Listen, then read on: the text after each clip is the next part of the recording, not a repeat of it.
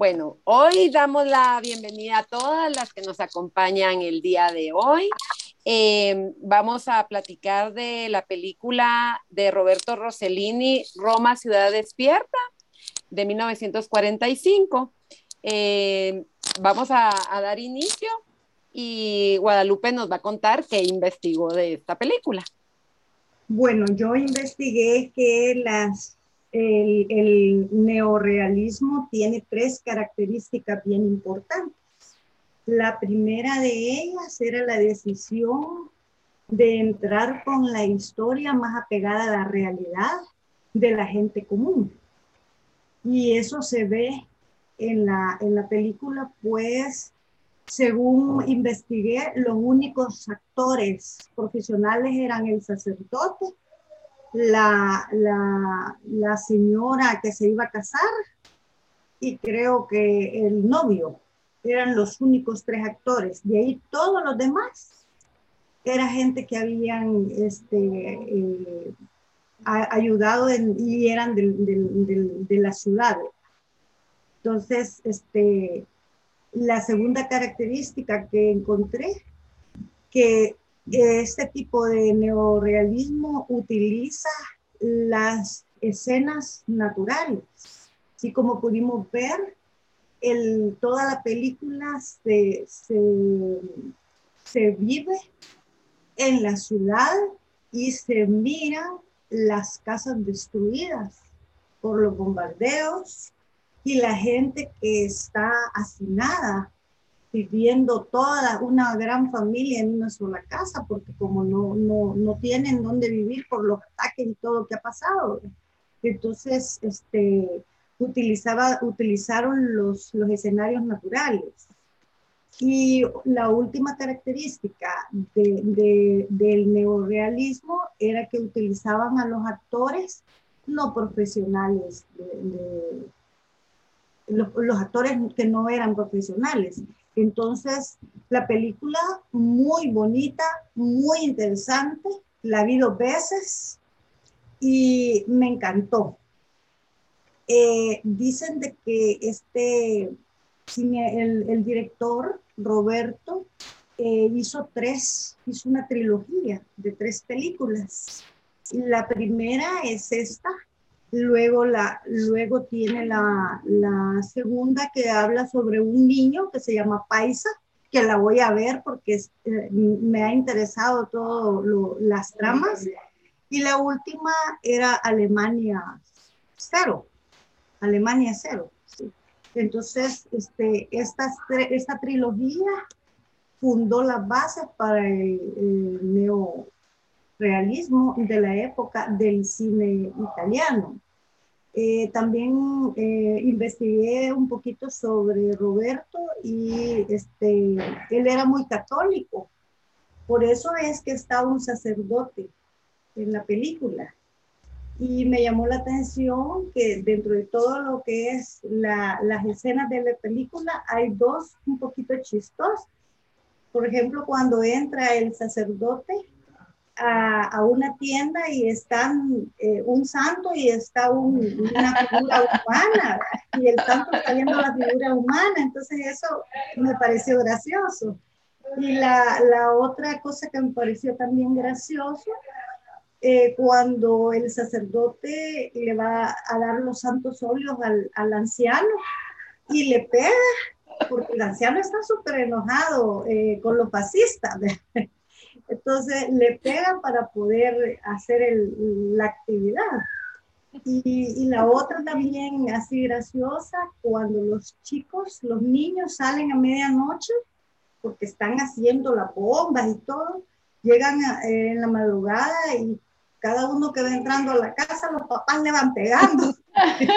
Entonces eso también me pareció, me pareció gracioso dentro de la trama, que es eh, una gran tristeza y, el, la, la, escena más dramática fue cuando mataron a la, a la, señora, que lo mira su hijo, lo mira su novio y en realidad eso sí me... ya entró Rolando. Me, me, afectó bastante. me, llevó. Así que estoy encantada con la película y, y me ha hecho investigar bastante. Motivada y se lo agradezco porque, según dicen, es una de las mejores películas que ha ganado el Cannes. Así que muchas gracias por la recomendación. Y hasta ahí me quedaría yo. Gracias, Guadalupe. Eh, pues vamos a darle la bienvenida a Rolando. Nos tenías con angustia. Gracias por conectarte. Sabemos que tienen visitas y que han andado paseando, pero gracias por dedicarnos esta noche. Con gusto y disculpas. La verdad es que se me pasó. Yo vi y vi que eran las 24, no quise entrar antes y estaba viendo una película y entonces se me fueron 10 minutos. no te preocupes, ya estamos, eh, eh, empezó Guadalupe eh, dando sus comentarios y lo que había investigado de, de la película. pues no sé si tú quieres ahorita darnos una pequeña introducción de Roberto Rossellini o nos vamos con los comentarios. No, mejor ya vamos, ¿verdad? Dentro de tarde, mejor con la dinámica, no interrumpir ya lo que llaman en programación. Gracias. Vaya, perfecto. Entonces te tocaría, Bea.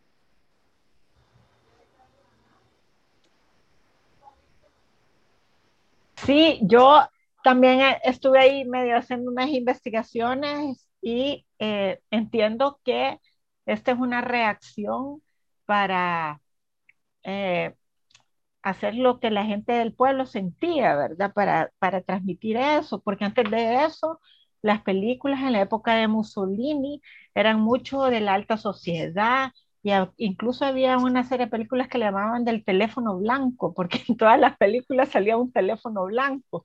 Entonces esto era como una reacción, por eso me imagino que de ahí viene el nombre de realismo, de neorealismo, porque es lo que la gente decía. Según Mussolini, estas otras películas que donde solo se veía la alta esfera social de, de Italia, eh, eran más representativas. Entonces, esta es como una reacción. Y eh, bueno, pues eso mismo de que ya habló Guadalupe, que los actores eran gente que no eran profesionales, comentarles eh, para quienes no son del Salvador, que aquí en el, en el Salvador pues tuvimos, cuando después Rolando nos va a dar más detalles de eso, pero un grupo de mujeres aquí por ejemplo, cuando hay un furgón de mercadería y la saltan, venden eso en el mercado y le llaman la cachada, porque es como que, ¿sabes? Productos robados que son mucho más baratos. Entonces, estas mujeres que han sido abusadas aquí en El Salvador, eh, que les toca esa vida de, de, vender en las calles, hicieron un grupo de teatro y que es este mismo, este mismo espíritu de actores no profesionales contando la realidad del país, ¿sabes? O sea, ya casi que no es, es un poco cine de ficción, pero no tanto. Por eso creo que de ahí viene la palabra realismo. Eh, me gusta, yo no, no sé mucho del cine italiano, pero una de mis películas preferidas es Cinema Paradiso. Y este, este dúo me recordó este dúo del sacerdote con el niño, ¿verdad? Esa complicidad, eh, ese acompañamiento, esa moral, como decía Guadalupe, cuando él entra a esta tienda y voltea las imágenes, o sea, no sé si ustedes han visto Cinema Paradiso, que es el beso, ¿verdad? y la moral, y la moral, y la moral. Entonces, pareciera que en Italia eso es como muy de la cultura de ellos, supongo yo, porque no tengo mucha más referencia. Eh, de aquí, obviamente, esas ansias de ser como muy fieles al, al script y a la idea de, de, comunicación, estuve viendo que hubo una época que para no sé cuál de estas películas de las que mencionó Guadalupe, incluso el director, creo que fue él o, o Victorio Sica, no estoy segura, contrataron a gente del ejército de los Estados Unidos para que fuera de verdad, ¿verdad? O sea, ahora en cambio vemos, por ejemplo, a, Tom Cruise intentando que los actores aprendan a ser soldados, ¿verdad? Y aquí estamos al revés, soldados intentando ser, ser actores. Eh, me llama la atención el tema del lesbianismo. No sé si estoy equivocada, pero percibí ahí unas escenas bien fuertes que supongo que en esa época eran escandalizadoras, ¿verdad? O sea, eh, entonces sí, evidentemente que esta película pues ha marcado, igual que muchas del ¿cómo es? neorealismo italiano, ha marcado un camino. De hecho, yo escuché por ahí que Scorsese estaba muy, muy influenciado por esto y hablaron específicamente de Taxi Driver, que yo no la había visto, como una manera de interpretar o, de llevar a la actualidad todo ese neorealismo italiano. Entonces ayer no pude más, además que tenía ganas de verla. Y, y, me eché esa de Taxi Driver y es así lo mismo, ¿verdad? La gente en este, en este caso del Bronx, de, entonces ese valor a lo que la gente sencilla, a lo que la gente está viviendo, el valor a esa expresión es lo que me parece que es uno de los aportes más grandes. Salir fuera de los sets, como decía Guadalupe, tener eh, locaciones en exteriores, ¿verdad? Y, y, eso que al final todo esto sucedió antes de, de, de, la desocupación alemana, creo que son los últimos días.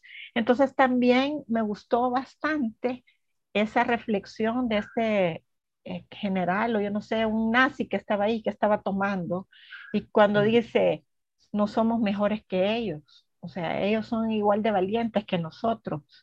Entonces, e, eso siento que le dio como un broche eh, de oro a la película, porque a pesar de que todo fue trágico y, terminamos mal la historia, eh, bueno, uno uno se salvó, ¿verdad? El padrastro del niño se salvó, lo logró. Y, y esto, este, esta reflexión de este hombre que tomaba como ya cuestionándose todo lo del nazismo, me parece bien importante porque es una manera de hablar de lo mal que estaban haciendo las cosas los alemanes, siendo ellos mismos los que se criticaban. Entonces, eso, eso me gustó un montón. Y hasta ahí me quedo. Gracias, Bea. Sí, mucho que, comentar después de cosas que has dicho eh, en nuestras preguntas. Ceci.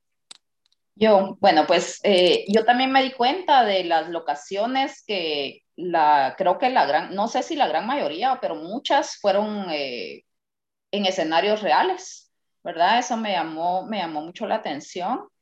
Em, la crueldad de los nazis que ya se sabe, ¿verdad? Pero, pero sí me, me hizo llorar, me hizo llorar esta, esta película en varias escenas. Em, también, eh, eh, no sé si leí o, o, algo que, o sea, que, que, también esta película como que daba, eh, reflejaba la realidad de esa Italia pobre, ¿verdad? Porque no lo ven los niños, eh, no, no, no, es, no es la Italia de, opulenta, sino que es, es la, la, Italia de, del pueblo. Y, y pues yo creo que lo, lo, lo que más me, me, impactó fue esa, esa crueldad, esa, eh, cómo, cómo, podían ellos, o sea, los, los alemanes eh, en, en, una, en un cuarto a la par estar torturando a este señor y, y, tan fresco él, tan... Uy, no, no, no, no. Sí, me, me, me hizo llorar mucho la película, pero sí, muy, muy buena, muy buena. Gracias, Sí, buenísima. A mí también me hizo llorar un par de, me sorprendió en muchas, en, en, algunos, en algunas eh, escenas. Eh, Celia. Hola, buenas tardes. Muchísimas gracias. Es un placer, de verdad, este, seguir aquí aprendiendo de todas. Eh, acá, quizá ya comentaron todo, pero a mí me gustó, me gustaron muchas cosas de la película. Una, una de las cosas que me gustó es eh, que a pesar de, de las carencias, a pesar del hambre que siempre se vive durante la guerra, siempre de la, lucha de, en, en, una guerra de los malos y los buenos, que en realidad eh, lo que dijo Bea, pues ellos entienden que, no existen ni malos ni buenos, que todos estamos en, al mismo nivel, ¿no? Pero lo que me gustó es que podemos ver lo que ya no se ve. Los niños jugando fútbol en la calle. Qué cosa tan preciosa que a pesar de la guerra, siempre los niños este, son, siguen siendo niños y que por algo hay algo que nos dicen que nunca debemos dejar de ser niños, ¿no? Entonces, ahí me gusta cómo el, cura o el sacerdote del pueblo tiene en todo y hasta la fecha y en la actualidad los curas han tenido parte importante porque han sido un como una carta dentro de la política, ¿no? Eh, siempre han estado de, en cierto bando, participando activamente, este, no importando si son católicos o lo que son, pero aquí muestran el catolicismo, no importando, siempre han sido porque pues manejan a las masas o porque son gente como en un pueblo o en una ciudad como algo que es la autoridad o un respeto. Lo que me llamó la atención y me recordó mi niñez, como todavía, bueno, yo actualmente no soy católica, pero creo en Dios. Me llamó mucho la atención el, lo que hacen todavía de ir a la pileta, que la señora y el niño y entran y salen y tienen que tomar el agua bendita. Yo eso lo había olvidado por completo. Luego, el pan, o sea, cómo muestran el pan, o sea, la gente es siempre con el hambre y en las guerras es lo que más se sufre. Entonces, ¿cómo le, dicen, cómo pudiste, te gastaste todos tus cupones? Porque pues ahora sí manifiesta que pues esa, esa acaparamiento de esa hambre que, que quieres, este, pues calmar, ¿no? Y pues esa pobreza, esa miseria que muestra. Lo que me llamó mucho la atención es cómo usan, cómo se diría, o sea, cómo, por qué usan la cámara que, que tiene que estar así, o sea, la luz, porque los muestran de aquí para acá. Y todo lo demás es oscuridad. Eh, eso yo no, no, lo había percibido en ninguna otra película, o quizá ya vi películas de blanco y negro que me encantan verlas, y que las escenas eran así, o sea, aparte de que está en blanco y negro y todavía proyectada una sombra. Me encantó eso porque dije, ¿qué, qué pasa? O sea, ¿qué significa la sombra, no? Y por supuesto, lo más doloroso y lo más triste es la tortura. ¿Por qué? Porque se sentía en todas las películas de los nazis, ¿por qué siempre se siente que presentan, los presentan como, como si no fueran personas humanas, o sea, que, que tengan sentimientos? ¿Por qué, o sea, lo muestran tan, tan cruel, tan real y por qué duele tanto? Y dentro del dolor y dentro del sufrimiento, uno no puede dejar de mirar la película porque existe ese Dios o ese, ese cura que cree todavía en, lo bueno, en el, en el opuesto, en que hay algo más, algún ser superior que va a salvar o que va a ayudar o que y que lo logra porque pues triunfa el bien aunque sea con todo el dolor pues ahí se muestran los niños que son el futuro y pues lo que tenemos ahora, ¿no? Una sociedad que pues que de ahí vino, ¿no? Que de ahí nació. A mí me encantó ver la película. Yo me seguí, me desvelé, como estaba yo de vacaciones en otra ciudad. Este, me seguí y ahí busqué otra película en blanco y negro y vi una que se llama El ladrón de bicicletas, se las recomiendo. Es de Roberto Rossellini también, ¿verdad? Pues, ah, bueno. la verdad ya no, ya no. Bueno, sí, la mencionan mucho en este. Victorio de Sica. Ok, ok. Está increíble, increíble. Yo también así cuando vimos la de la linterna roja, también dije, voy a seguir buscando, o sea, ahí mismo el YouTube te sugiere luego películas y dije, voy a seguir, pero en esa ocasión yo no tuve tiempo, pero ahora sí dije, no me importa, me desvelo y veo la que sigue. Gracias, de veras, los amo.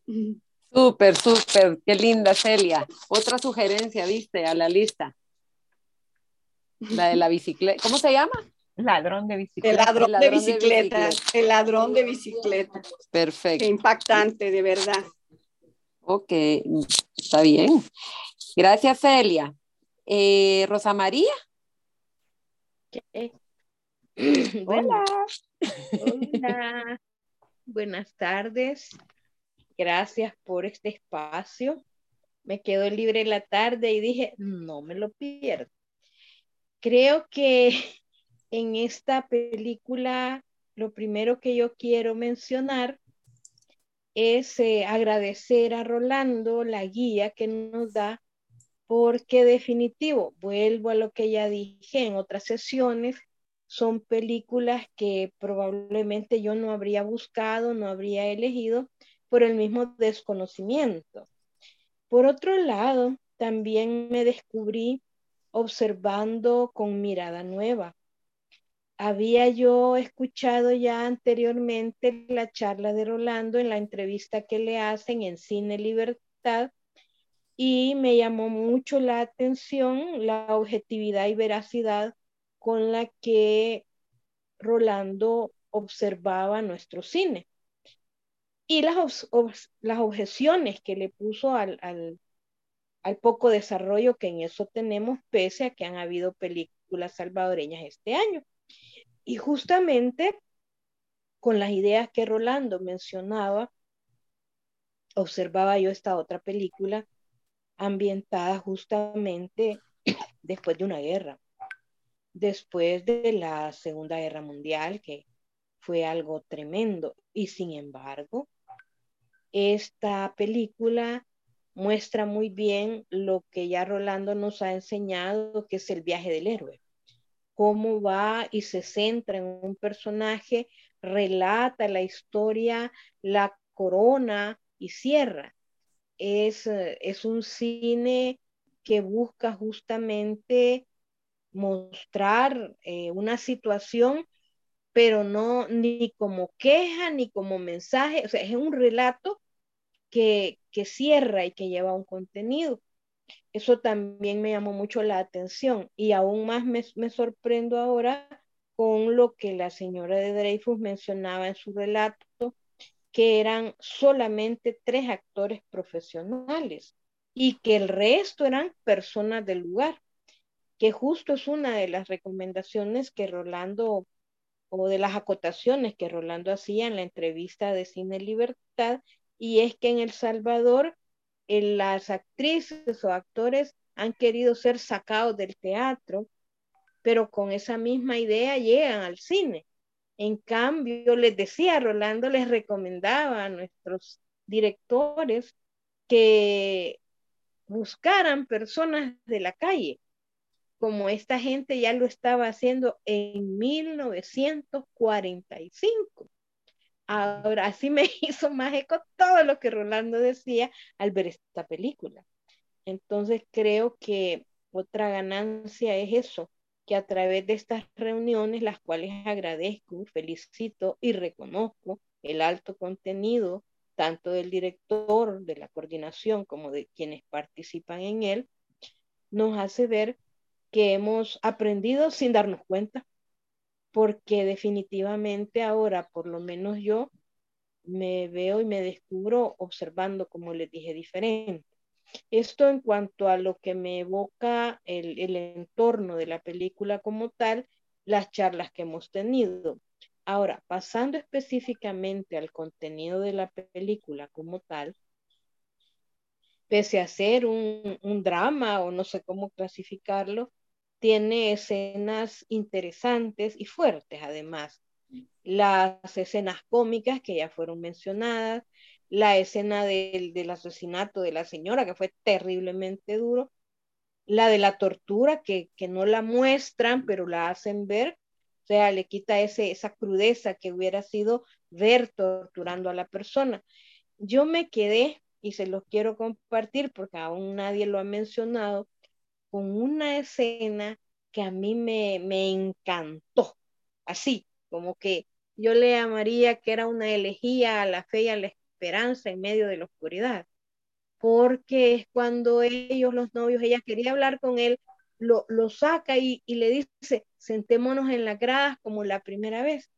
Y esas frases, todo ese discurso que él le, le maneja a ella, yo me puse asteriza de escuchar porque me imaginaba pues el ambiente de la guerra, la escasez, ellos a un día de casarse con el sueño de, aunque sea con un pan que habían robado, hacer un banquete, como decía el abuelo, y él hablando de, de la esperanza, que todo irá para mejor, que aunque hemos pasado años, o sea, es un discurso, pero hermoso. A mí, a mí personalmente esa escena como que me llenó, me, me impresionó. Por supuesto, eran actores profesionales ambos, pero qué, qué sinceridad, qué, qué fluidez de la palabra, del sentir en esa circunstancia tan difícil. Ah, creo que es una, una película muy valiosa y es lo que confirma lo que Rolando con sus charlas nos ha estado expresando y eso que hay en la, en, la cinematografía salvadoreña que está en ciernes aún ahora en el 2022, porque este tipo de directores han hecho un nombre propio, pero porque se dieron el permiso de, de, construir en el camino.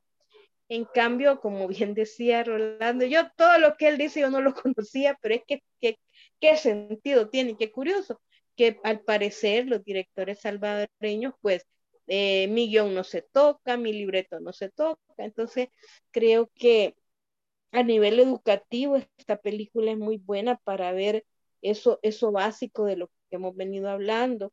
También el uso de la luz y la sombra, porque es verdad, yo cuando empecé a verla, qué oscuro esto. A mí, yo soy mucho de la luz, me encanta la iluminación. Bueno, pero, pero ver tan oscuro, pero eso, la, la luz nos daba eh, eh, eh, esa oscuridad que era el escenario de esa película, y es lógico, venían saliendo de una guerra. Y por otro lado, regresamos también a otro elemento que es la música, cómo la música cambiaba cuando había suspenso, una persecución, cuando, cuando iba a haber algo que, que se anticipaba que iba a ser malo, la música cambiaba. Así es que, bueno, eso sería lo que yo tendría que compartir y pues saludarlas. En realidad, por las programaciones creí que no iba a poder estar hoy, pero ya que estuve, pues me di el permiso de decir, las voy a saludar a este gran grupo de maravillosas personas y a nuestro querido sensei, maestro, ¿verdad? Muy feliz tarde a todas, un gusto. Tan bella, Rosa María, todas te agradecemos tu tiempo, que nos lo dediques, porque ya estábamos tristes que no ibas a estar. Y todas son, las extrañamos cuando no pueden acompañarnos y sus comentarios principalmente. Así que una maravilla que, que te hayas dado el chancecito. Ojalá tu proyecto te lo permita. Les decís, no puedo jueves de 3 a 5. Tan linda, gracias. Eh, eh, Norita, hola. Yo sé que estás enfermita, recuperándote, pero me imagino que solo nos vas a estar escuchando, ¿verdad? ¿Sí? Perfecto. Cualquier cosa nos escribes. ¿Sí? Bueno, eh, María Elena también eh, va a estar nada más de oyente, que tampoco pudo ver la película y por ahí anda, ya va a aparecer. Eh, yo, mucho que agregar, aparte de los bellos comentarios que hicieron, no tengo. Eh, realmente me sorprendió la película, me gustó en el sentido qué dramatismo, qué realismo el que él plasma en, su, en, en el en, toda la situación que están viviendo. Realmente la película creo que se empieza a filmar dos meses después que se van los nazis de, Italia. Entonces, eh, realmente la, la, ciudad así queda, como ya todas lo dijeron, ¿verdad? Eh, yo la, la, luz y la sombra pensé que era porque no está como en HD o no sé qué de lo que Rolando nos explica, pero ya, ya también tengo esa duda. Aparte, empieza en la noche, ¿verdad? Que él va huyendo, entonces me imaginé que la iluminación no era pues como es ahora. Entonces, eh, un tema eh, que tenemos duda, Rolando, de eso. Y para mí, eh, la, la, la imagen final de los niños eh, tras esa malla, viendo a su mentor, al que amaban, al que, al que ellos, el que les pitaba en la pelota, fue lo más dramático. También la muerte de Pina, ¿verdad? O sea, definitivamente, pero eh, siento que cuando ellos van caminando con sus, ¿cómo era el niño de esa época, verdad? Sus botas, nada que tus tenis, sus botitas de, de cuero, sus shortcitos, abrazados, con esa tristeza de saber el mundo al que se están enfrentando y Roma de fondo. O sea, esa, esa escena final creo que resume todo lo que él nos quiso decir en toda la película. O sea, eh, eh, muy bien estructurada. Eh, yo también pregunto sobre el lesbianismo de la alemana con, con, con la novia de, de él, ¿verdad? Eh, para mí era, era, era, eh, era, es una escena de lesbianismo, no como las vemos ahora, pero sí para esa época fuerte, siento yo. ¿Qué, ¿qué, más agregar? la música estuvo hecha por el hermano, por Renzo Rossellini. Me pareció, eh, yo investigué respecto a la música, quería saber por qué, qué silencios más profundos los que se dan durante toda la película, ¿verdad? Y la música interviene muy, muy poco, eh, eh, en, ocasiones muy puntuales, pero dice que la película se grabó, las escenas se rodaron sin sonido no entiendo por qué, y después tuvieron que doblarse. Entonces también tengo esa duda, Rolando, por favor.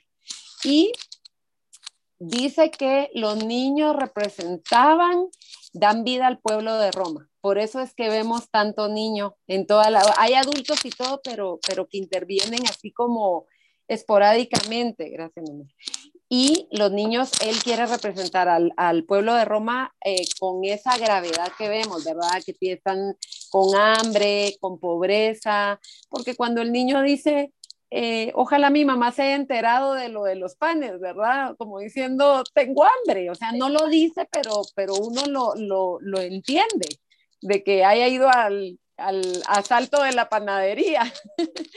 pero realmente, eh, digo yo, qué vida, ¿quién, querer a los nazis, no? O sea, a mí eso me parte el alma, como dice Celia, qué crueldad los que vivieron esa época, realmente qué duro, qué duro y, cómo quererlos, cómo perdonarlos, cómo, cómo a los años todavía nos duele, nos duele el, verlo y el saberlo cómo fue, ¿verdad? Entonces, eh, pues yo también había investigado de Roberto Rossellini, pero quiero que Rolando me nos cuente, porque él tiene los datos más precisos y no los lee como yo. Entonces, únicamente, solo eh, pasarte la palabra, Rolando. Y a todas, muchas gracias por sus comentarios tan valiosos. No, de verdad que muchas gracias a cada una de ustedes, ¿verdad? Por suerte logré todavía escuchar lo que la señora Dreyfus estaba hablando, muy, muy valioso su aporte. Me hubiera gustado ver, escuchar al principio, pero como lo la citaron posteriormente, logro hacerme una idea. De verdad es que no, yo, no tienen que agradecerme la programación o que vean. El, el, agradecido soy yo por dos razones. Yo amo el cine. No sé si me escuchan. ¿sí? Yo amo, yo amo, yo amo el cine. Lo he amado desde los cuatro años como no he amado ninguna otra actividad en, en, en, mi vida. Entonces, eh, el poder compartir con un grupo de personas que me enriquece, porque les comparto o les cuento una situación. Yo tengo un amigo muy cercano, que es un joven, ¿verdad? Que yo respeto mucho, ¿verdad? Como amante del cine, como estudioso del cine, como dedicado del cine y como alguien que quiere ejercer la crítica, quiere acercarse al cine eh, de una manera realmente seria, como siempre lo he hecho yo. Alguna de ustedes, y Beatriz me conoce de años, yo en esto yo he sido sumamente radical en cuanto a que yo no voy a agarrar de changoneta la crítica, porque siempre he considerado que es tan poco el espacio que la prensa, que los medios le da, le da a la crítica cinematográfica, que cada espacio que yo tenía siempre uno me lo iba a comer. Y dos, yo no iba a permitir ninguna, ninguna broma, ningún juego. Yo soy muy guasón, yo soy muy así de broma y todo, con el tiempo me he siendo cada vez más serio, pero siempre he sido como muy bromista y así fregón, y... pero el cine y la crítica jamás, porque creo yo que suficiente y respeto se le hace al cine y a la crítica como para que desde mis eh, zapatos y desde mis tribunas yo también lo hiciera. este amigo eh, se siente bien defraudado porque él da la cátedra de cine en una universidad y él empezó muy, en El Salvador, empezó muy entusiasmado y la frustración de él, me contaba hace un par de días, es que le pusieron el dedo porque les exige mucho porque los hace ver mucho, los hace pensar mucho y los hace ver un cine que les siente incómodo. Entonces, yo agradezco el que ustedes me permitan presentarles a películas que a mí me han impactado en la vida a, título personal, como es esta película que hemos visto ahora, y que ve como crítico de cine, sé que si estamos en un grupo, ¿verdad?, de, de, de como que tienen de lectura, este de cine, pues que no podemos dejar de verlo. Entonces yo lo que agradezco es que eh, en menos de un año hayamos pasado de Netflix a estar hablando de verdadero cine. Porque eso es lo que ha pasado con ustedes, ¿verdad? Eh, eh, han pasado a ver, a ver cine. No sé si me escuchan. Hola. Sí, Rolando, te estamos escuchando perfecto. Sí, sí, Nosotros sí te... quedaron como la se, te... se te frisa la imagen por ratitos, pero el audio no se ha ido, nunca. Sí.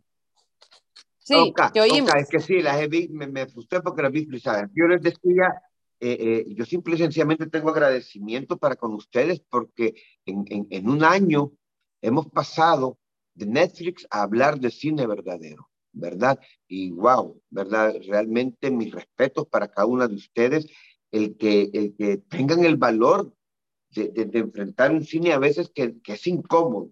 Habiendo dicho todo esto, eh, empiezo ya, eh, y aquí hablar de esta película, que es muy impactante, que sigue siendo actual, sigue siendo moderna, sigue siendo hermosa, sigue siendo una película bella en su dureza.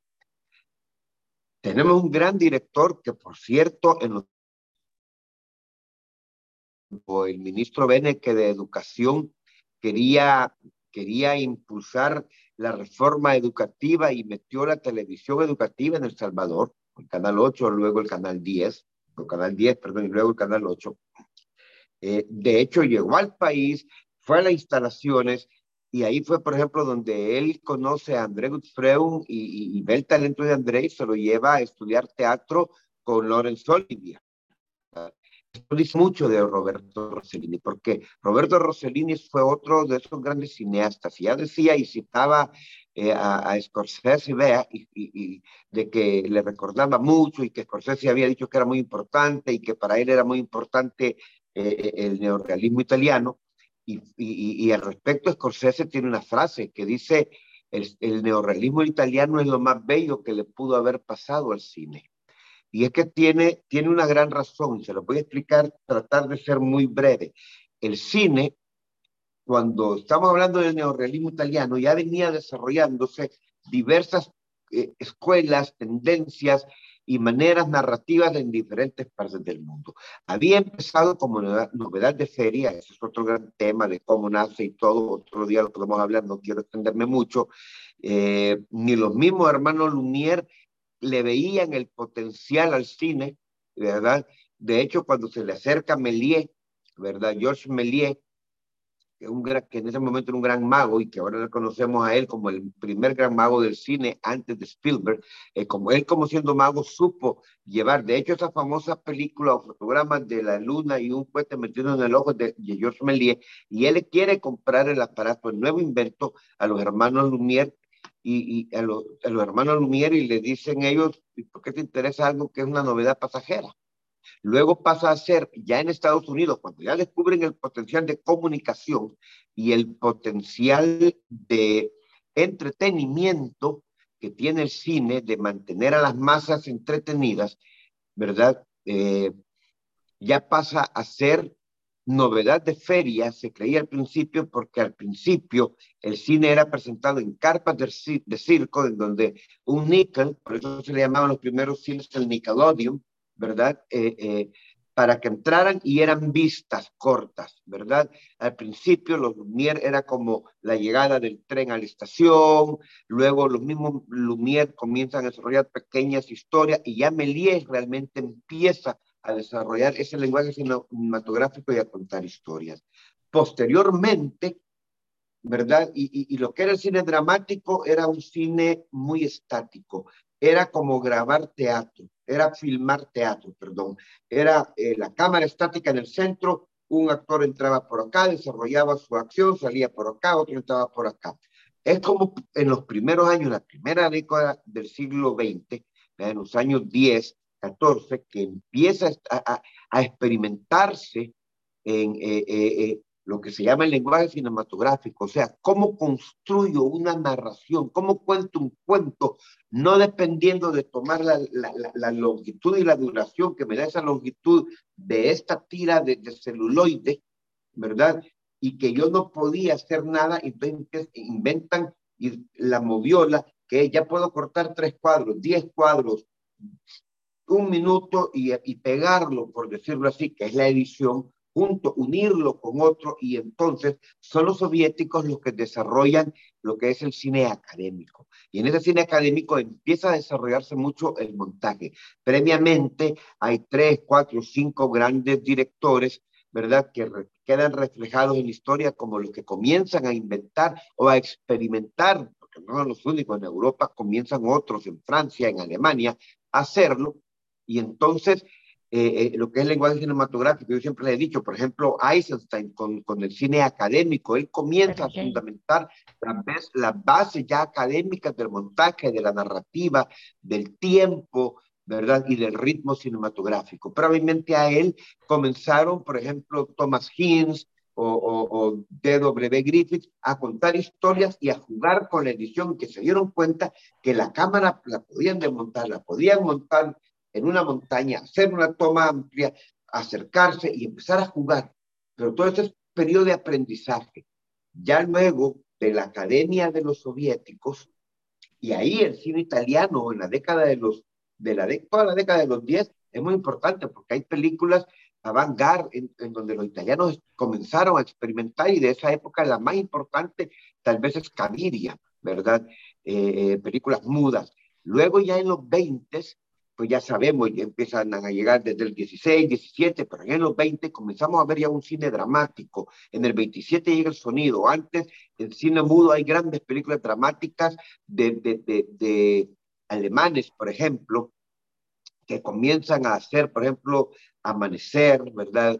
Morneau, eh, empiezan en, en documental, eh, Flaherty con la Nuke del Norte, el cine a lo que yo quiero llegar antes de llegar realmente contexto y para entender por qué belleza del, ne del neorealismo, comienzan el cine empieza, y ese es el punto, a madurar, poco a poco, a madurar, ¿verdad? Y, y, cada país y en cada, en cada década de repente surge una tendencia que, que, es la que se impone y la que queda en, la, en el anal de la historia. Y en los 30 es el expresionismo alemán, que ya lo he repetido otras veces, que la gran importancia que tiene a la hora de ver y estudiar películas como Metrópolis, que es futurista, que es distópica, ¿verdad? Que es una visión sobre cómo puede ser el futuro, los robots y la inteligencia artificial y cómo es la sociedad de masas en la parte de la producción cómo nos convierte literalmente en una escena en la que hace la metáfora visualmente el director de, de que los, los hombres en ese, ¿y qué pasa ya en esta época? Ha pasado, ha pasado una pandemia, está pasando una pandemia, ha dado el crash de la bolsa, ¿verdad? Y entonces está surgiendo un nuevo orden en ese momento, un nuevo mundo, que es el capitalismo, que es la industrialización, que ella es realmente la industrialización en pleno de la era de la industrialización, ¿verdad? Que había empezado en Inglaterra.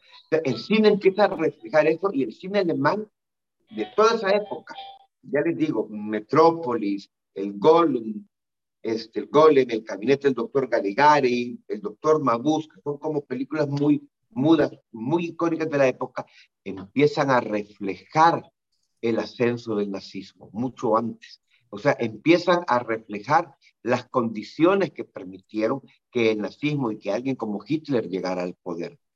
Al punto que se le da al cine, y, por eso me salto del 30 al 40, y en la década de los 30 y en la década de los 40, eh, Hollywood está haciendo esas grandes fantasías. Ya vimos Frank Capra, ya hablamos que Frank Capra en el 34 había, había hecho Sucedió una noche, vimos una del 36, y entonces ahora estamos hablando de una película del 45, porque que esto es lo, que, lo maravilloso. El neorealismo italiano, que pudiera parecer un retroceso, porque el cine ya había alcanzado una madurez total, expresiva, narrativa, visual, tecnológica, ya tenía color, ya tenía sonido, ¿verdad? Ya tenía una buena forma de, editar, ya tenía grandes estudios, llega a cambiar. Y aquí viene, ¿qué llega a cambiar? Hay que situarnos en Italia.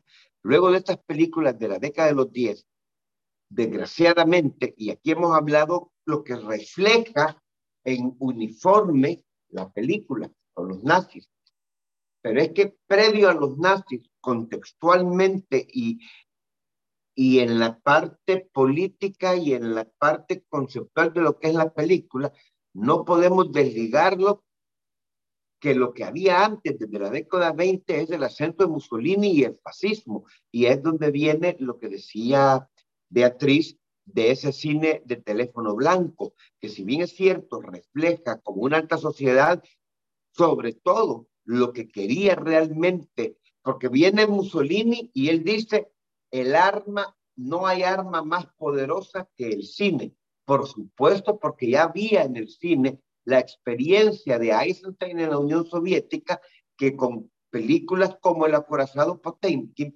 había servido como propaganda política para la expansión del comunismo. Una gran película, bien sensible, bien, es bien duro hablar que si es comunismo o no, porque al final lo que refleja también es la condición humana, ¿verdad? Y que hay que saber separarlo del régimen que se, de regímenes que se aprovechan de, de, de, una situación de caos y que después terminan siendo peores. Eso es lo que refleja eh, Roma Ciudad Abierta. Eso es lo que quería eh, Rossellini, porque Rossellini, como bien lo dijo Bea, como lo señaló Bea, estaba claro, no voy a decir harto, estaba ofendido, pero es que estaba claro del daño que había hecho el fascismo, que había hecho Mussolini, que lo único bueno que hizo fue heredar los grandes estudios de Chinechita, que después fue el, el, el, el, salón de juegos de Fellini principalmente, ¿verdad?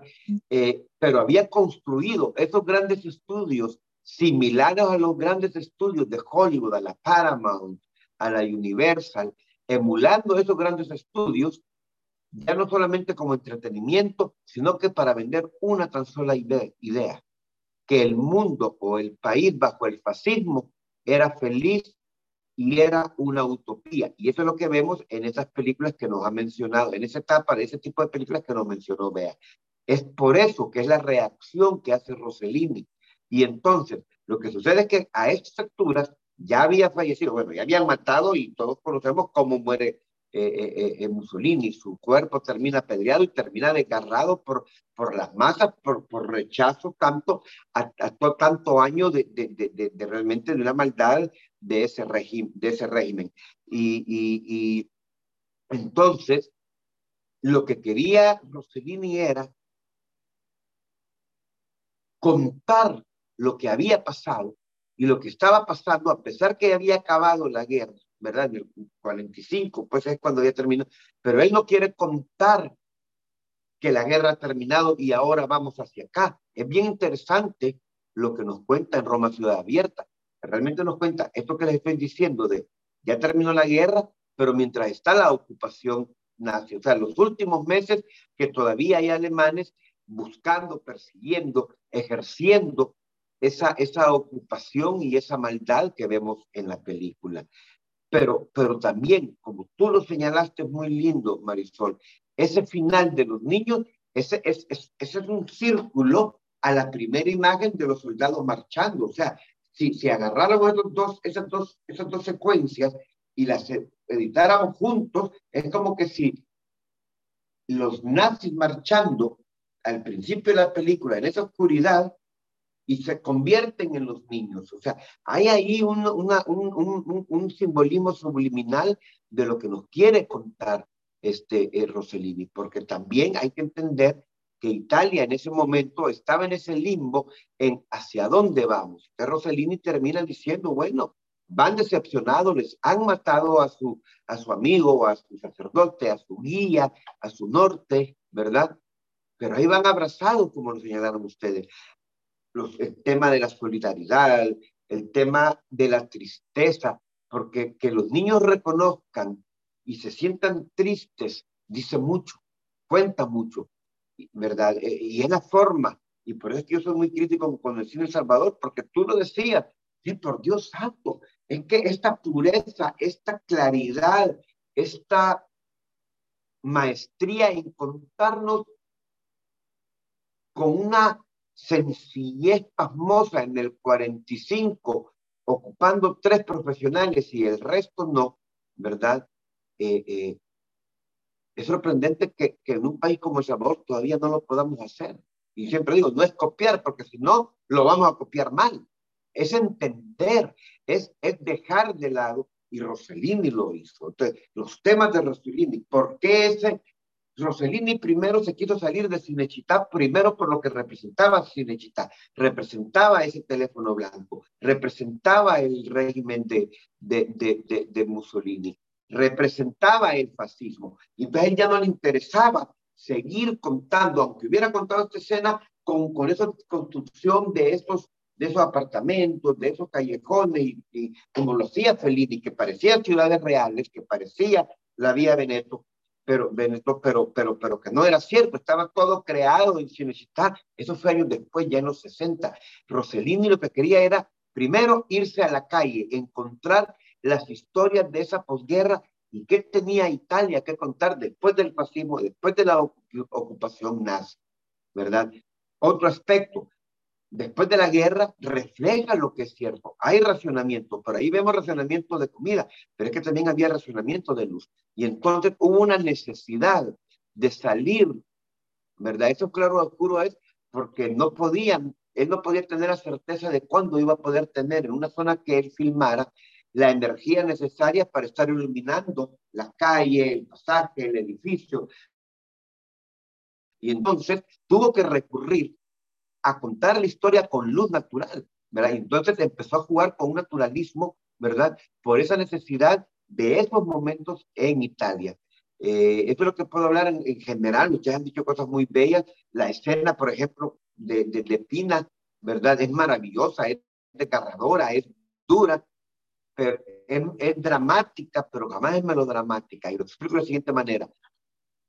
Rosalí sabe cuándo y cómo y qué contar en ese momento. Por ejemplo, nos fijamos cuando el hijo va y se le tira y el padre la, lo hace a un lado y luego la recoge a ella. Casi queda como que si fuera una piedad invertida. Todos conocemos la, bueno, y tú veas, la piedad es María sosteniendo al Cristo muerto y el sacerdote ahí se convierte en la María, en la piedad y Pina él, es el Cristo muerto, sacrificado. Pero pero yo no tengo la menor duda de que lo que he visto ahora, eh, he visto en, en, las películas de Salvador, nos hubiéramos quedado con el niño llorando, agarrado. No, eh, eh, lo saca, lo ocupa el, el tiempo justo para dar ese melodramatismo, ese dramatismo, esa, ese que es un hijo, pero lo aparta porque al final este personaje asesinado persiguiendo a un camión en donde se llevan capturados, ahorita que estamos en El Salvador con esas capturas terribles, estamos viviendo lo mismo, que eso lo se convierte en un personaje, una sola y un solo sacerdote, o solo dos personajes en el momento se convierten en unos personajes colectivos de un simbolismo y una significancia humana y monumental. Ese es lo, cuando yo hablo de la narrativa cinematográfica. Me está contando la historia, pero me está contando algo más. Ese es el ojo, eso es lo que ustedes han visto y eso es lo grandioso de la película. El que sabe qué quita, hasta qué momento, qué es lo que quiero contar, ¿verdad? Y en el neorealismo italiano, eso es lo que él quiere, lo que el neorealismo cuenta. Eso es lo que el neorealismo, ya como escuela. Por eso es que les hice toda esa gran introducción para como entender que hubo la academia, que hubo el expresionismo, que hubo esto, porque en el neorealismo buscaban los directores potenciar en el cuento la emoción por sobre el cuento mismo, el que nosotros espectadores nos quedáramos observando las emociones que puedan, y no son esas emociones, no que lo que estamos viendo, qué hemos, y más que todo, qué emoción causa en mí esa escena y que, casi, que casi parece frisada, congelada, ¿no? Del sacerdote con pina en, la, en las manos y la forma en que eh, Rossellini decide en la puesta en escena ir de este plano al otro, al camión, a ella, el ruido de las ametralladoras, ella cae, el hijo, o sea, cómo me va contando y me va metiendo cada uno de los personajes. ¿Por qué? Porque eso me va a preparar después al final del sacerdote. Es plantar, o sea, hay una coherencia narrativa porque al final esa primera escena de esos soldados en esa oscuridad marchando parcialmente con un opresivo que en la pantalla, que nos asusta, que, que nos pone en esa primera persecución, que nos pone no en alerta, sino que nos pone en un estado inmediatamente, nos mete en el tema de la película, que es la opresión, que es la ocupación, pero, pero como colectivamente, ¿Qué produce en una sociedad una ocupación? ¿Qué produce en una sociedad eh, eh, la tortura? ¿Qué produce? ¿Qué, qué, qué, qué, qué dominó? Se va cayendo, pues, porque aquí viene el problema. Y uno de los problemas que yo siempre he visto en mi país es la falta de solidaridad. Mientras no me pase a mí, no me importa que le esté pasando a los 37 mil que están allá, porque son mareros. Yo siempre he dicho, Ay, que todos fueran mareros y que fueran criminales terribles no se supone que queremos ser mejores que ellos y cómo les vamos a enseñar a ser mejores a ellos si no les damos una justicia, aunque hayan hecho lo, aunque no nos guste ser justo, es que eso se trata al final, creo yo, ¿verdad? Y, y entonces por eso es que me encanta esta película y me encantó revisitarla con ustedes. Tenía años de no verla, ¿verdad? Eh, eh, y, yo la vi y digo, wow, qué, qué actual sigue y, y me retumba por, por, lo que me está pasando en mi país porque, y me da tristeza porque el gran problema en El Salvador es, la falta de solidaridad y él, y esa esperanza, no es una esperanza eh, ambigua, una esperanza etérea, ni es un invento, una idea en el aire. La, la esperanza debe nacer de algo y, y, Rossellini lo plasma muy bien al decir que la esperanza está en la solidaridad, en ese abrazo de esos amigos que van a compartir la tristeza y que van a bajar a esa Roma, ¿verdad? Esto es cuanto a la película, Rossellini luego hizo bastante, él, de todos estos directores, él fue el que se mantuvo mucho en esta tendencia, obviamente los tiempos van cambiando, el cine italiano eh, eh, eh, deriva en otras, los tiempos cambian, las audiencias cambian, digamos que los temas o las tendencias en un momento modas, llamémoslo así, pero, pero cuando algo es tan actual, es, es redescubrible y entonces al final deja de ser una moda del momento y se convierte en una moda temporal, como veo yo la película, no es el único, él después hace películas con Ingrid Bergman, ¿verdad? Eh, Stromboli, en donde la única protagonista con, con, con, con, experiencia era ella, de ahí se lo lleva a una de esas grandes islas de, de, allá, de, Sicilia, de abajo de la bota, la más alejado del mundo, y todo es una aldea de pescadores, y todos los protagonistas son los pescadores de ahí. Y, y él busca los personajes personas que tiene a la mano. Siempre, está una otra gran película, el neorealismo italiano en cuanto a redondeza, perfección, a impacto, a temporalidad, tiene dos grandes títulos. Roma Ciudad Abierta, que la hemos visto ahora, y la que vio Celia.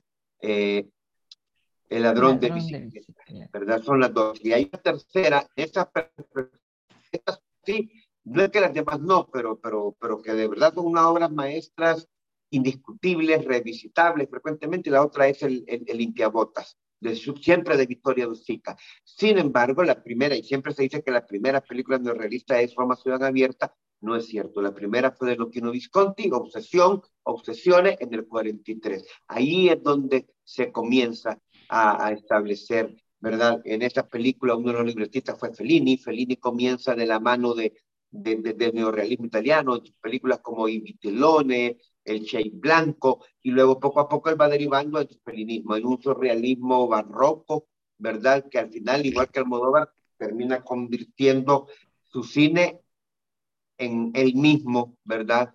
Eh, bueno, La Estrada o, o, la anterior a La Estrada, Noches de Caviria, son parte del cine de Fellini, que es parte del neorealismo italiano, que repito y resumo, lo que buscaba era eh, presentarnos la emoción y tal vez explorar en nosotros la emoción que causaba, después de esa gran madurez del cine hollywoodiano, volver a las calles, pero siempre con un cine redondo, con un cine bien hablado, bien contado, que termina contando, porque ya las historias que creo yo que el, que el espectador y que a ellos como directores les interesaba contar, ya era la historia de lo que estaban pasando en un mundo, o podían pasar, porque eso es lo más importante. Siempre esta película, aunque nos está contando los últimos meses de la ocupación, realmente hay ahí una línea que nos está diciendo y qué puede pasar después de este mundo de posguerra.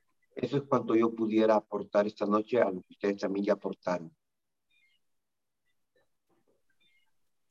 Ay, Rolando, qué interesante. Yo me quedo con la duda de la música, eh, de las escenas. ¿Por qué se grabaron sin sonido? ¿Tú sabes?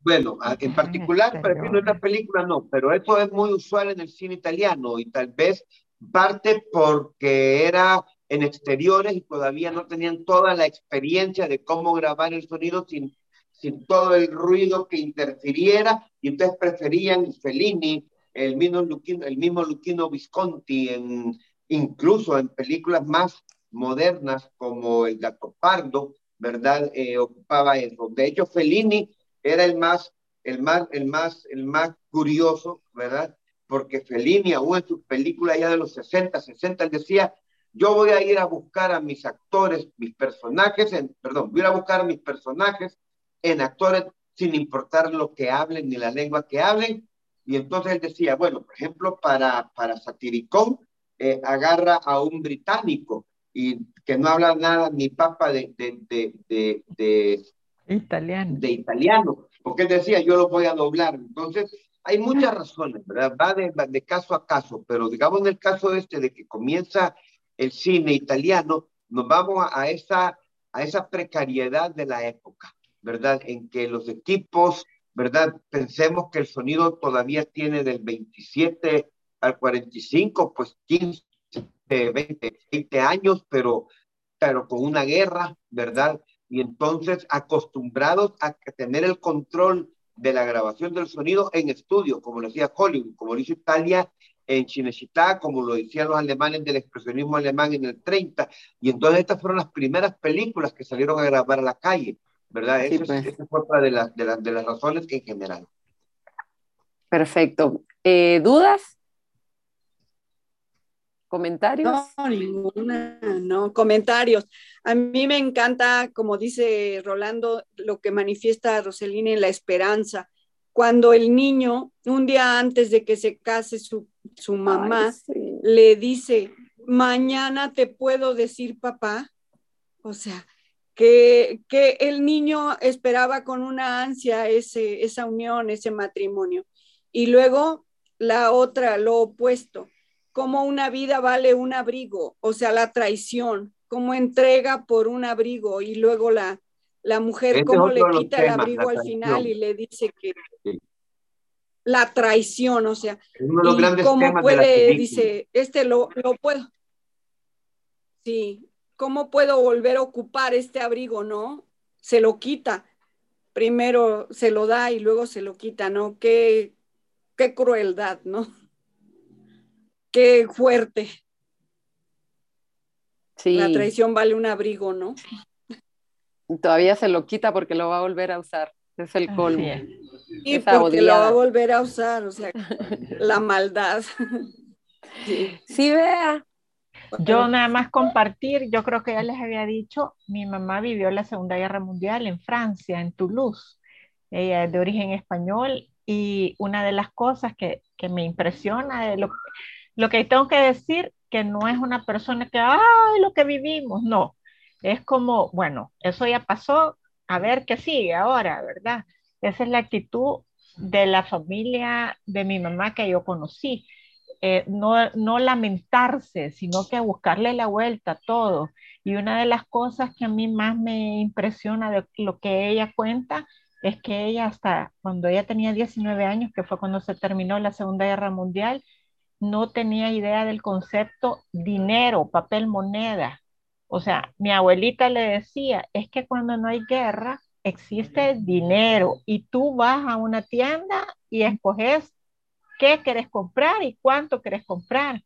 Y mi mamá decía, eso existe, de verdad se puede, ¿sabes? Y me hizo también mucho sentido una toma cuando van los alemanes a ocupar el edificio, una toma desde arriba a donde se van, se ven ellos marchando, porque mi mamá siempre nos comentaba que era impresionante eh, la disciplina y cómo ellos eran, cantaban a una sola voz mientras marchaban, que ella cuando sentía que venían los alemanes, era una sola voz la que se escuchaba.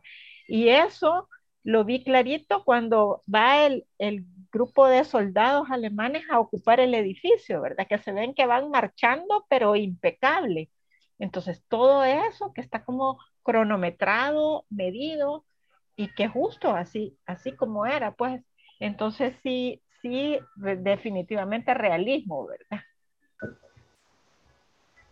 Pues totalmente, porque eso fue el, realismo, eso genial. era lo, eso era lo que él quería, ¿verdad? Que, que viéramos cómo era realmente, era su, Total. su Ujú. crítica social, ¿verdad? Su crítica y, y, de- y que quedara como relevancia histórica también. También quería comentar, Rolando, que leí, pero no sé ni dónde dejé el dato, que 24 años después se estrena en las salas de cine de España. En España, eh, digamos que así rapidito, porque María Elena había pedido hablar, este, en España tardó 24 años en llegar a las pantallas, se, estrenó únicamente en el Festival de San Sebastián, pero luego tarda en llegar porque obviamente España estaba bajo un régimen, ¿verdad? Ujú. Franco, y entonces lo menos que quería era ver las consecuencias de otro régimen. No hablemos únicamente de los nazis, hablemos de lo que no está visto visualmente en uniforme, pero que es los resabios cadavéricos del fascismo. Todavía como, como, como, como, como, como, como una sombra, como un espectro todavía por sobre el futuro de Italia. Sí, perfecto. Me sorprendió porque 24 años es bastante, pero era lógico. Eh, María Elena, no te habíamos saludado. Hola. Hola, hacerle una preguntita. Dale. En algún momento que estuviste hablando, me llevó a pensar en la película esta, El huevo de la serpiente. No sé si, si, de Berman. si, si se relaciona, eh, no sé si puedes hacer un comentario sobre eso. como, como, como, como escuela, el neorrealismo con Berman no, no hay una relación. Obviamente es una época en la que Berman obviamente surge posterior al neorrealismo. Entonces eh, eh, va impulsando, ¿no? Es lo que, por eso hice yo toda esa acotación histórica, porque realmente cada tendencia, cada movimiento previo, de alguna u otra manera, sea por reacción, por contraposición reaccionaria o por, por, por, por, por, ese seguimiento, aunque develen otra cosa, ¿verdad? Siempre va a tener alguna influencia. Y en el caso de Berman, por supuesto, ¿verdad? Tendríamos que hablar en, en, en, en Ingmar Berman, estamos hablando, este, tendríamos que hablar también que se vio muy influenciado en los años 50, ya con su trilogía de Apu, ¿verdad? Aparatijo, la vida de Apu, ¿verdad? Del cine eh, del neorrealismo italiano, perdón. O sea, obviamente sí, hay una relación, pero es más bien inspiración y es lo que yo siempre hablo para el cine salvadoreño. No o sea, el que lo veamos que está en el 45 no quiere decir que no podamos todavía aprender para, si queremos hacer cine, aprender qué deberíamos de hacer si tenemos problemas como que no tenemos actores para la cámara, ¿verdad? ¿verdad? Para la pantalla, sino que actores de teatro, eh, las historias no las sabemos encontrar. Y yo siempre cuando critico que en El Salvador se hable solo sobre la guerra, solo sobre la mara o solo sobre eh, eh, esos dos temas, básicamente son los que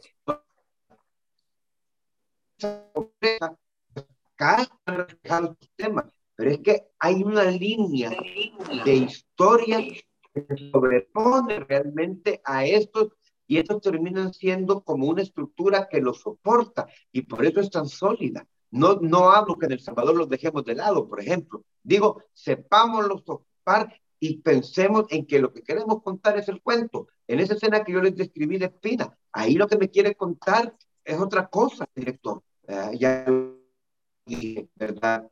Eh, eh, eh, en ese sentido, ¿verdad? pero el melodramatismo, el quererle meter lo que yo pienso, mi ideología, mi esto, termina arruinando la historia, el cuento, ¿verdad? Como yo digo, vaya, el cuento de Caperucita Roja, ¿eh? la Caperucita Roja se va al bosque con una caperucha roja porque la mamá la manda a dejarle comida a la abuela y se la ha comido el lobo, ¿va? Ese cuento, pero ¿cómo lo cuento? ¿verdad? Es lo que todavía no entendemos que es contar historias, contar ¿verdad?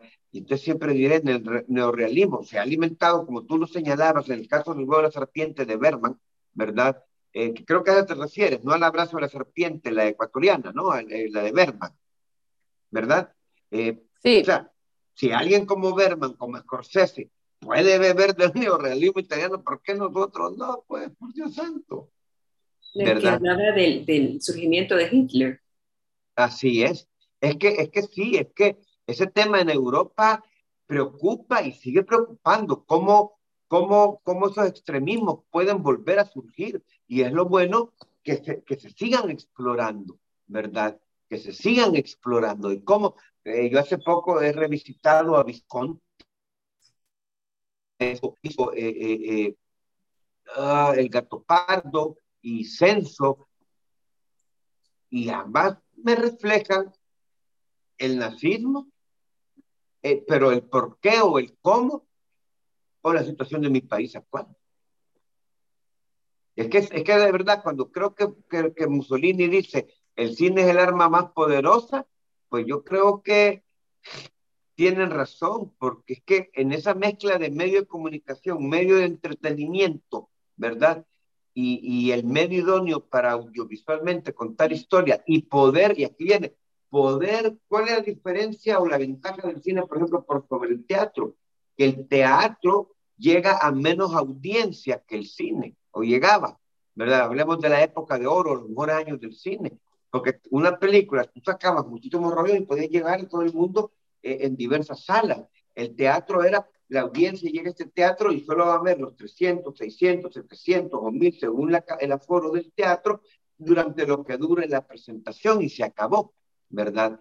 Eh, entonces, es un medio poderoso y el cine siempre lo ha buscado, siempre ha buscado seguir, porque es que desgraciadamente, sea camisas pardas, sea una camisa gris con dos S en el hombro, eh, el concepto este, tiranía, el concepto sometimiento, el concepto ese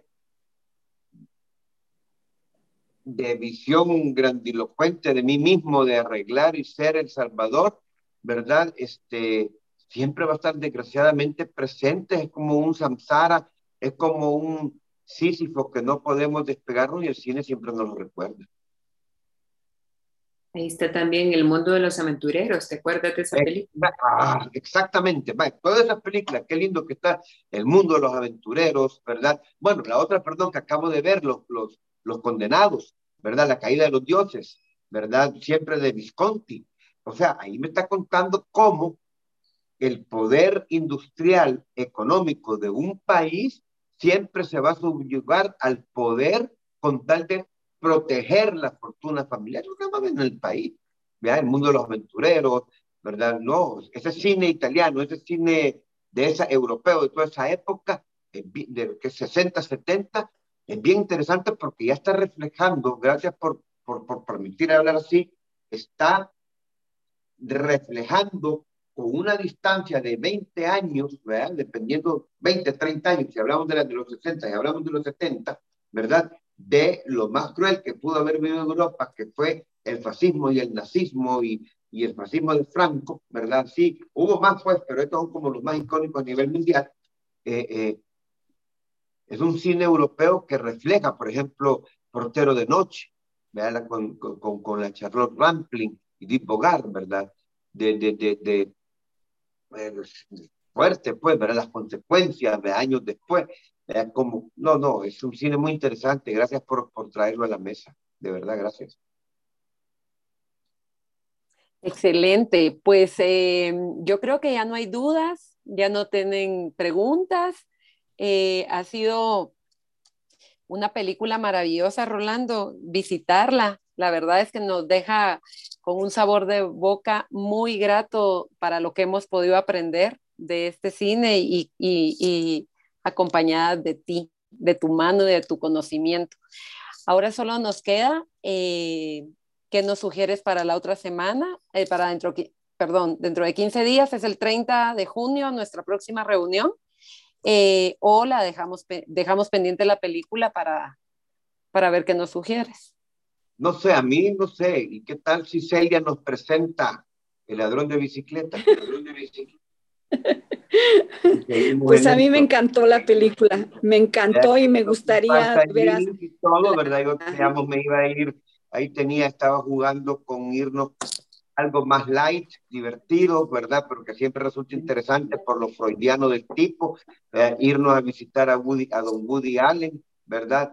Pero, pero eh, también, la, ya que Celia se toma eso, también nos la presenta y vemos eso y y, más que hablar nuevamente del neorrealismo italiano, que hablamos es volver a, la luz de esta y de la otra ese tema, ¿verdad? Porque, porque van de la mano, van tete a tete.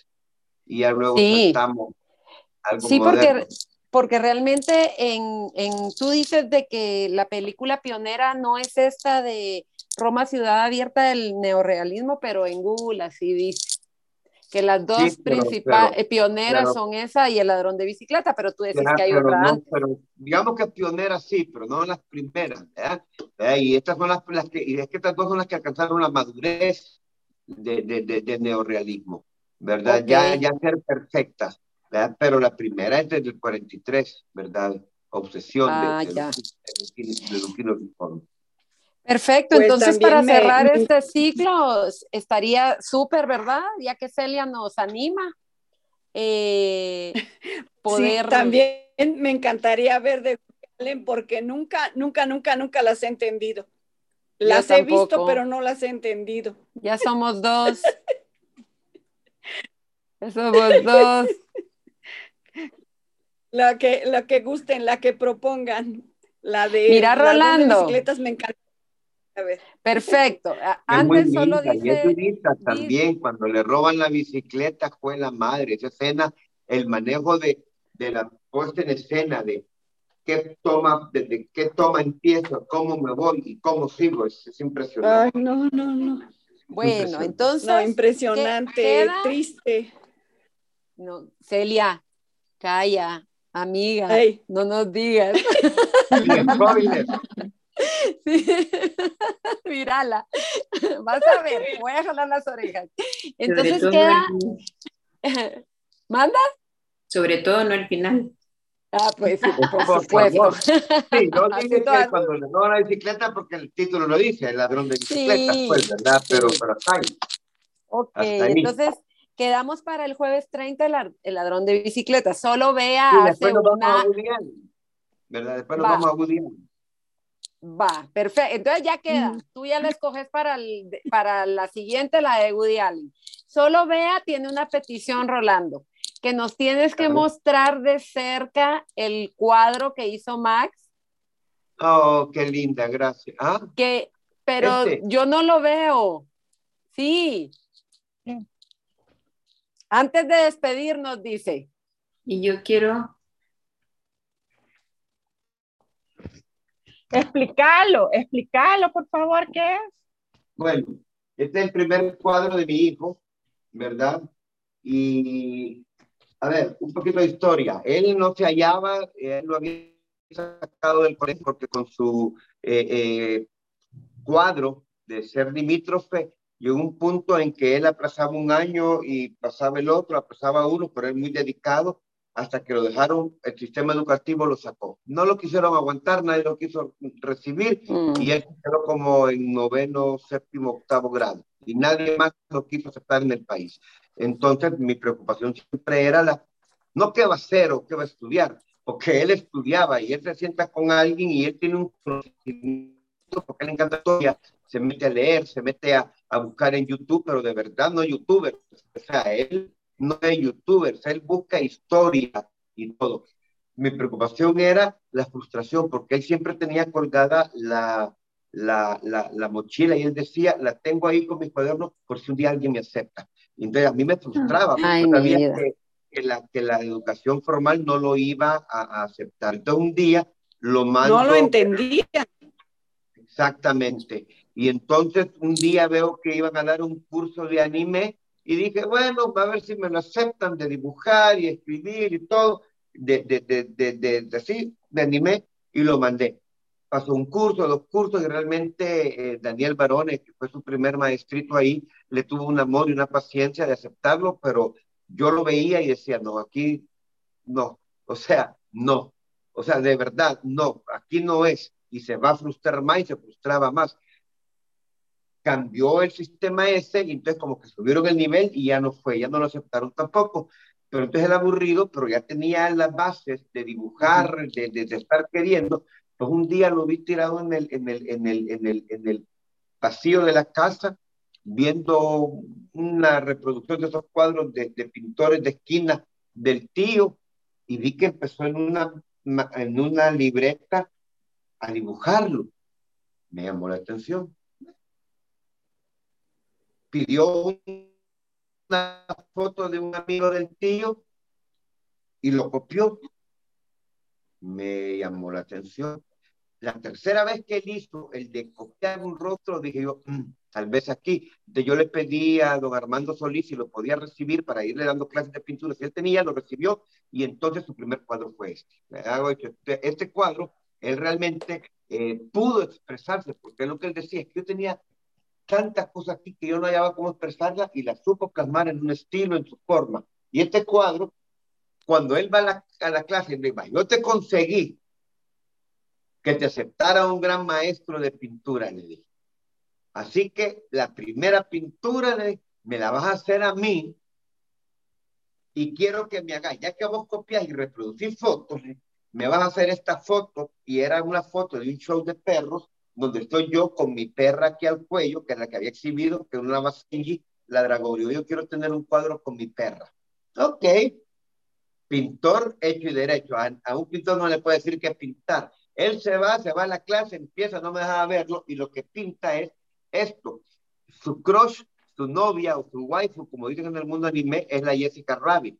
Entonces, pintó, a mí me, yo te pinté, me dijo el primero, yo llego feliz que según yo iba a recibir mi cuadro con mi perra, y no, me pinta a mí, eso sí, es el primero, pero me pinta con Jessica Rabbit, porque ella tuvo muy claro el concepto desde el principio. Entonces, toda su serie de pinturas se llama eh, Relación de Caricatura. él siempre va a pintar una persona humana que a él le haga clic que quiera con un personaje de caricatura con la que de alguna manera, porque yo no le puedo decir, ay, mi personaje favorito es este". No, no, no, no. Él pasa semana observando y todo, y entonces dice, ah, yo hago este veo como él, y entonces él pinta con ese personaje. Entonces, esta es, entonces lo tengo acá porque, porque al final es cine, pues Jessica Rabbit, aunque siempre le digo de que me, me debe un cuadro, me debe mi cuadro con mi, con mi perra. Pero, pero además tú estás con el traje de la guerra de la galaxia, también es pues aquí me tiene con el traje de la guerra de la galaxia, me pone así, o sea, es un cuadro sumamente cinematográfico que él, que él hizo. ¿eh? Y entonces, lo que tú decís, vea, él al final como que reflejó que este es mi mundo, pues el cine, ¿verdad? Wow, pues felicitaciones. Gracias, Bea, por hacerme hablar de, de, Le mandamos. Que me encanta. Es mi favorito todavía. Su talento. Me gusta, me gusta mucho. Excelente. Pues yo no, no lo miraba porque te miraba a ti, pero te felicitamos. Eh, sí, María Elena. Eh, dijiste, dijo Rolando que le gustaban las bromas, ¿verdad? Las bromas. Sí. Más o menos, más o menos. Depende. ¿Qué decías del universo Marvel? Ajá. Pero con la, amargura de los, con la amargura de los años me he hecho muy serio. En los últimos años de alguna manera he cambiado, desgraciadamente. Pero cuéntame qué decías del universo Marvel. Ah, no, eso no lo respeto como universo Marvel. No lo ah, puedo tomar. Es algo atrás tuyo. Ah, eso sí, hay pocas que me gustan, las que son originales. Como yo digo, yo no voy contra, contra como universo Marvel que quieren construir, por supuesto. Todo es lo mismo, lo mismo. Pero yo saco de ese universo las que realmente son originales. Me encanta. Este es, este Baby Groot. Me parece la primera la primera de Guardianes de la Galaxia me parece formidable eh, en todo sentido. O sea que algún día veremos algo de Marvel. No digo que no, no digo que no, pero así como veo la tendencia, no digo que no, ¿verdad? Porque, porque, porque no, pero la verdad es que, que, que, que el mundo Marvel muy poco tiene que decir ya al cine ya lo dijeron, son 26, 27 películas, ¿verdad? Cuando en realidad tal vez 8 o 10 son realmente las que de verdad valen la pena, ¿verdad? Y lo digo así, valen la pena, que deben de existir, ¿verdad? Por ejemplo, de mis películas, así, Guilty Pleasure favoritas, que me encanta la saga, es Hombres de Negro, ¿verdad? Las disfruto muchísimo. Yo no estoy reñido con el cine de entretenimiento, pero me tiene que decir algo, me tiene que tocar, me tiene tiene que tener esa vocación de ser diferente y no seguir ya un patrón mercadológico, incluso de formación de una nueva generación en que no quieren que se salga de este guacal y entonces corremos el peligro, ¿verdad? Eh, de, corremos el peligro de que las nuevas generaciones pierdan la capacidad de asombro. ¿verdad? Como yo les digo, Ustedes se impactan, no se asombran, que es muy diferente. No se sorprenden. ¡Ah! ¡Uh! ¡Pa! Cuando la, la sorpresa o el asombro es un mismo viaje en varias etapas y en varios golpes de emoción. No es solamente algo que me saltó, ¿no? Y entonces el problema con eso es, si vamos a hablar de multiverso, ahorita en cartelera les puede llegar una que es maravillosa, no las recomiendo porque por ahí no les gusta Cuevana, pero que es con la, con la Michelle Yeo, ¿verdad? Y con el chico de, que todos conocimos como Data y como Short Round en, en, en, en, la segunda de Indiana Jones, que fue preescuela, ¿verdad? Que se llama Everything Everywhere All, All at Once, ¿verdad? Todo en todas partes de un solo. Si vamos a hablar de, de, de multiverso, esta película es más rica y es bien, bien esotérica, bien filosófica de este año, para mí una de las mejores que he visto en el año, así de, de, gran público, de Batman, este, de Northman, y estas son las tres mejores que he visto. Las demás, y no he visto todavía Maverick, que sé que me va a gustar un poquito, ¿verdad? Y estoy esperando Misión Imposible 7. O sea, no estoy peleado con el cine taquillero, ¿verdad? Así que, pero prefiero seguir que sigamos viendo porque es que esas las van a ver ustedes al cine porque las van a ver. Entonces, no me gusta redundar, pero... Que se rieran un poco. Está bien. bueno, eh, pues chicos, damos por terminada la reunión de hoy, Rolando como siempre y a cada una por dedicar su tiempo a este maravilloso club. Gracias. Rolando, nuestro beso hasta allá y nuestro abrazo para ti, para Vilma, para tus chicos hermosos y que estén bien. A cada una, Estamos gracias. Están súper, así hemos visto las fotos. Cuídense, Ahí nos vamos. vemos dentro de 15 días, primero. Dios. Chao, chao. Cariño cada de ustedes. chao. Gracias, gracias, Bea. Gracias. Chao, Gracias. abracitos.